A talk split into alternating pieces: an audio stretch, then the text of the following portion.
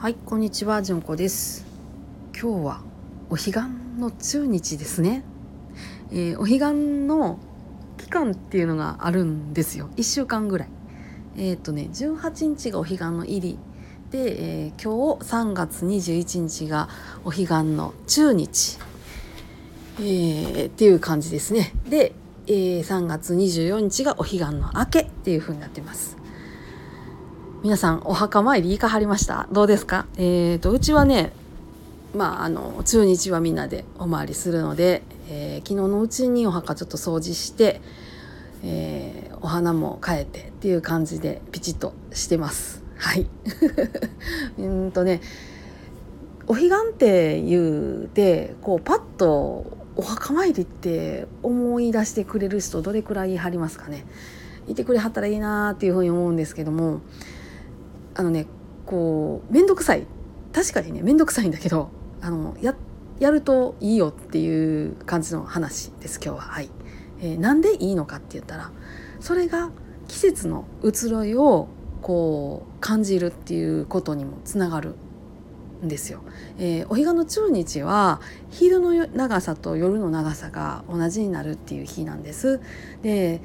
当時からねずっとだんだんだんだん日が長くなってきて一応来福って言いますねだんだんだんだん上がるようになってきてこれからぐんぐんぐんぐんと夏至に向かって昼の長さが長くなっていく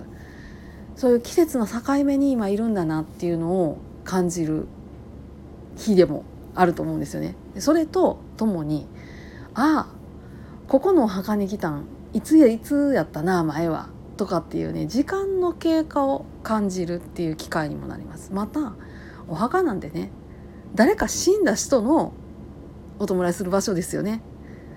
っていうことは私の命をずっとつないできはった誰かがそこにいやはったっていうなんか印みたいなところに似てんねんなとかいずれは私が誰かを送ってこのお墓の中に収めていくんやなとかそういう命のことをちょっと考えるっていうような機会にもなると思うんですよ。これをね看護師は 横文字で言うと death education みたいなことを言うんですけどねそんなね難しい言葉で言わんでもこういうね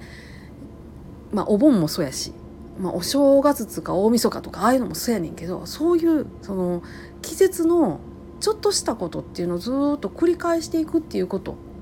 誰かの法事を務めるっていうことが死の準備教育の機会にもなってると私は思うのであのぜひおすすめです。お墓参りとかっていう今日はそんな感じの話でした。どうですかね、えー、今日は割といい天気なのかな？あの全国的には。ちょっとうちらへんはそこそこな感じですけれども。つうかね昨日は寒かって朝霜降りてましたからね。今日はどうかなとかって思いながらなんですけど。